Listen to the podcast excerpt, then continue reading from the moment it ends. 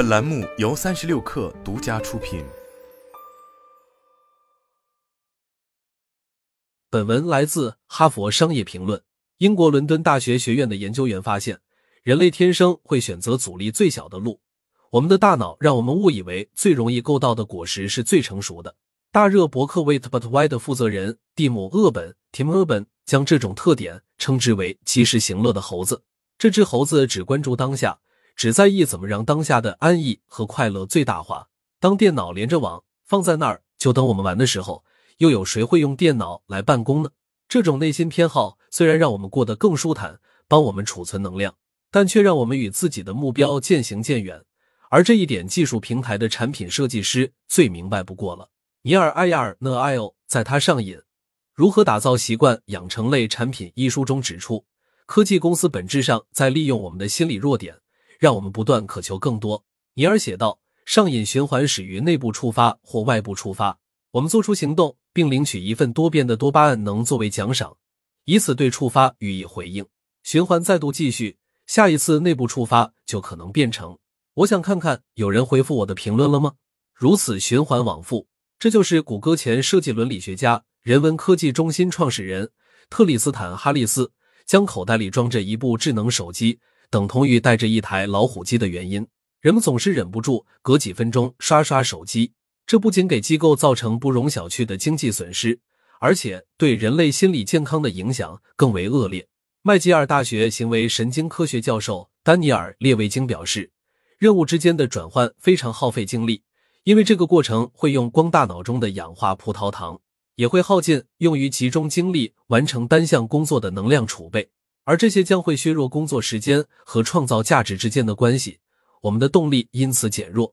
随着工作负担增多，我们也会越焦虑，一天到头时倍感疲惫。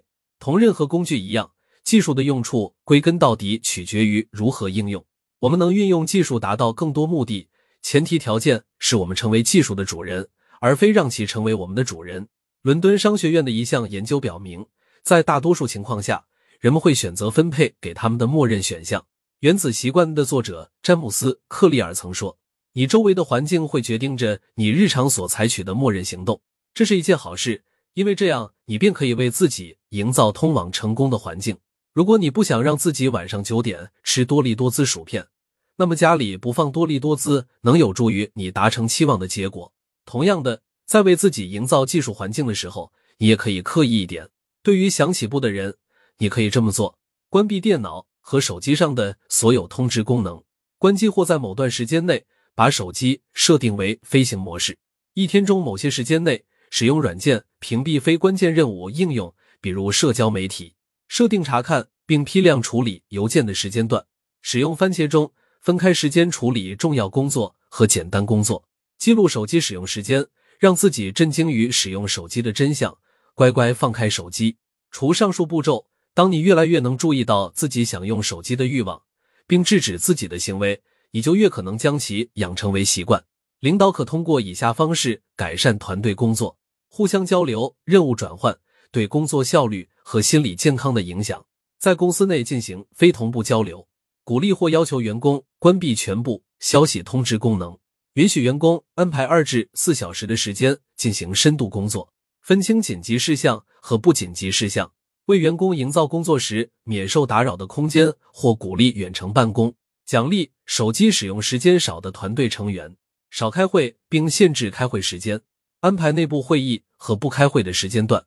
我们通过多加留意自己与技术之间的关系，营造更加的工作环境。个人不仅效率更高，还能拥有更强的成就感，更好达到自我实现。